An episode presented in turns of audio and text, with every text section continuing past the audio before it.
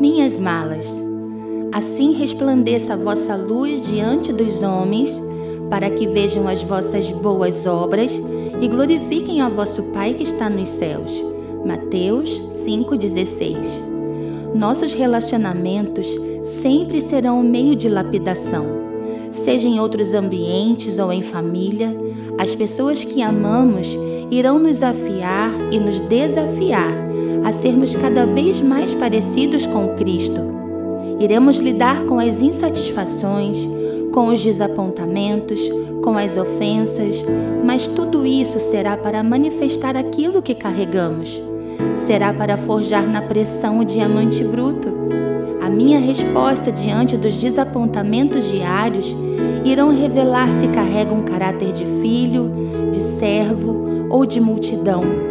Um servo até perdoa, mas ele quer recompensa. A multidão apedreja, julga, mata. Já o filho se oferece como libação por amor. Por várias vezes, em minhas conversas com o Espírito Santo, levei minha mala de justificativas para não querer mudar. Mudar não é fácil.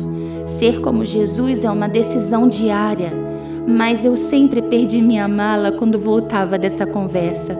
A doçura do Espírito me dizia: Você é filha? Então faça exatamente como eu faria. Eu preciso ser vista em você. E o Espírito Santo continuava: Você faria isso por mim? Ah, queridos, lá se iam minhas malas de verdade.